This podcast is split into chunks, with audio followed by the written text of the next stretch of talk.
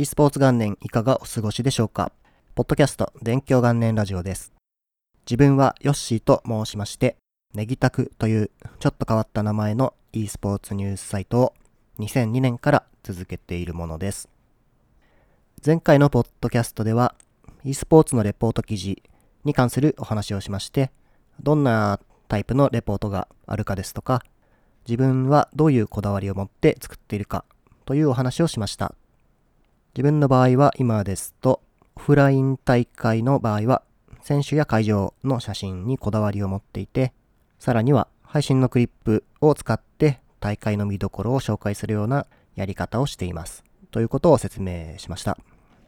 今回はですね、この e スポーツのレポート記事を作るということについてのお話をしたいと思います。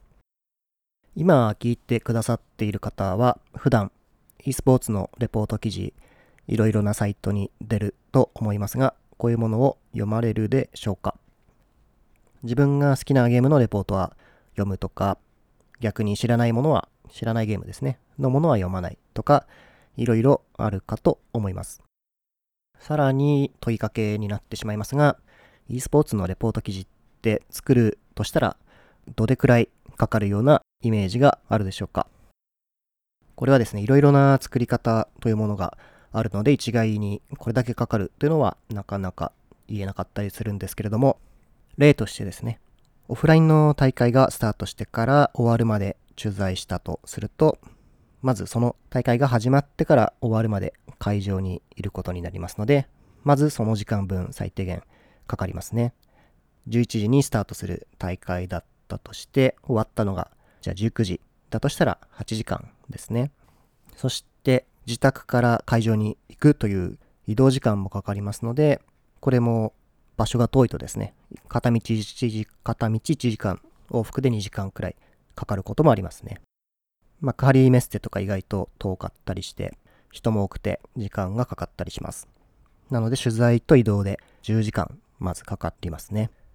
それで、ライターさんにこれはよるんですが、文章を書くのがめちゃくちゃ早い方というのがいまして、会場で自分と同じように写真撮りながら、ノートパソコンで記事をもう書き始めてるという方もいます。そして大会が終わってしばらくして Twitter とか見るとですね、その方の記事が公開されてるということもあります。この場合です。と大体さっきの移動2時間取材8時間で10時間で記事ができたというような計算にして良いかなと思います。自分は写真にこだわってるという話をしましたが、僕の場合は会場にいる間は基本的にですね、ひたすら写真を撮っているような形になりまして、文章というのは全く書いてないですね。何か忘れちゃいけないというようなことはメモしたりはしますが、記事としての文章というのは書いていません。そして写真ですね。写真、良い写真を撮ろうと真剣にやっていると、実は試合の展開っていうものが全く頭に入ってきません。なぜかと言いますと、基本的に選手の行動をですね、カメラのレンズを通してひたすら見ているからです。CSGO の大会を例に挙げますと、このラウンドがかなり重要で、取った方の選手がガッツポーズしたり、あとは fist bump とか high five みたいなアクションをするかもしれないなという時にはですね、実況とかで試合の流れを聞きながら、あ、こっちの選手が3人例えば残ってて勝ちそうだ。あとは、この選手が調子良さそうだから何かこうアクションするかもしれないと思いつつ、カメラで見ながら選手の様子を伺ってるので、試合の画面とか映像というのをずっと見ているということができません。なので流れが全然わからないんですね。ですが自分が作ろうとしているのは e スポーツのレポート記事になりますので試合の展開について把握しておく必要というのがあります。そして重要なシーンとかがあればそれは説明することも押さえておきたいので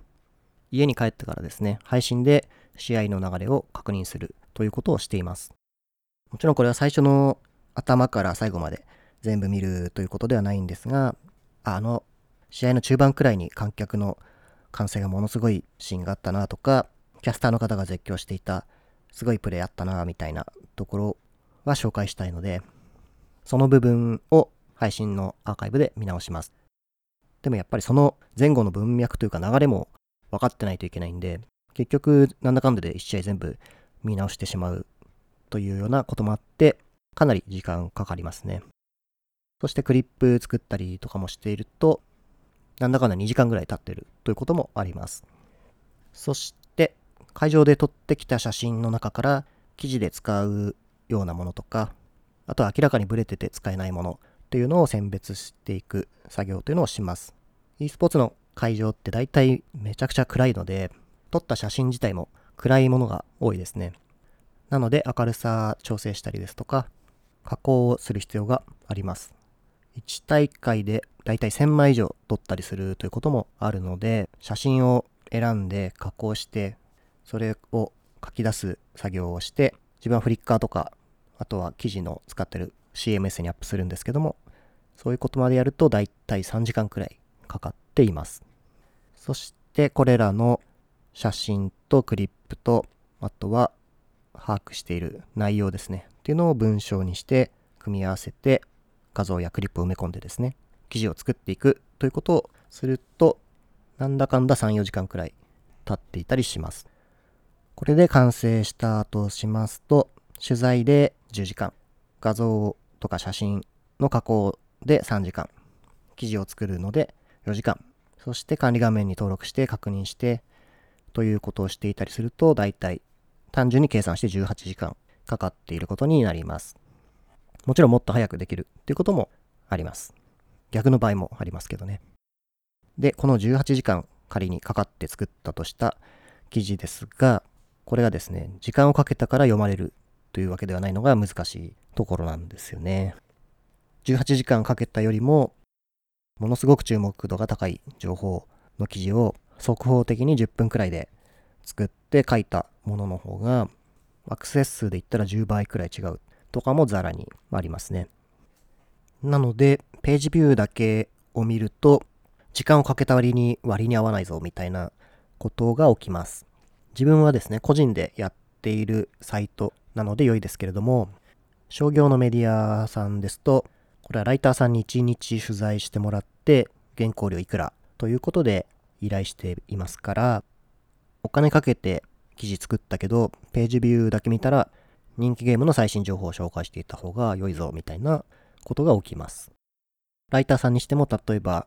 原稿料が2万円だったとして、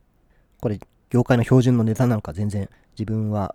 発注を受けて書かないので、わからないので、仮に2万円としてますけども、2万円の原稿料で、大会のレポートを10時間で書き上げたとしたら、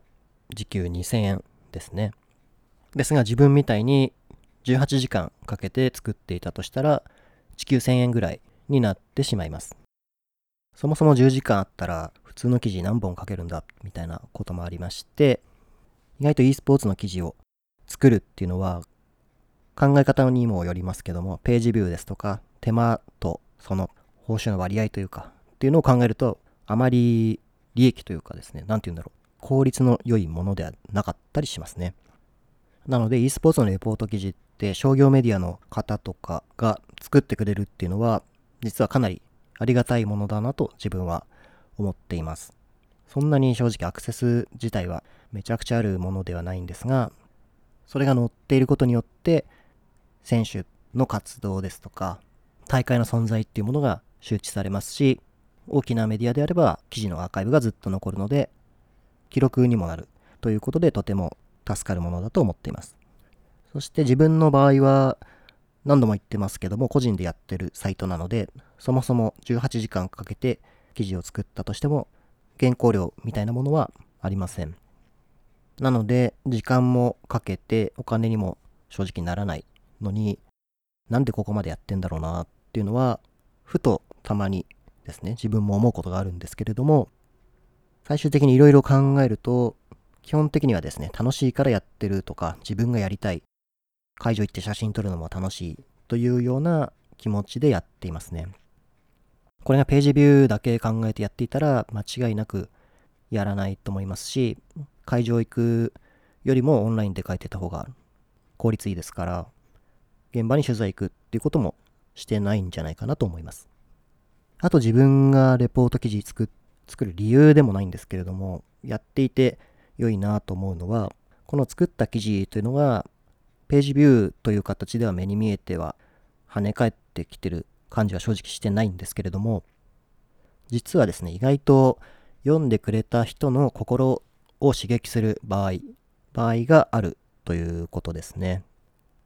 記事に載ってる写真を見て、こんな選手がいるんだと知ってファンになってくれる人がいたり、自分もこんな大会に出て注目されてみたいと思うようなゲーマーがいたり、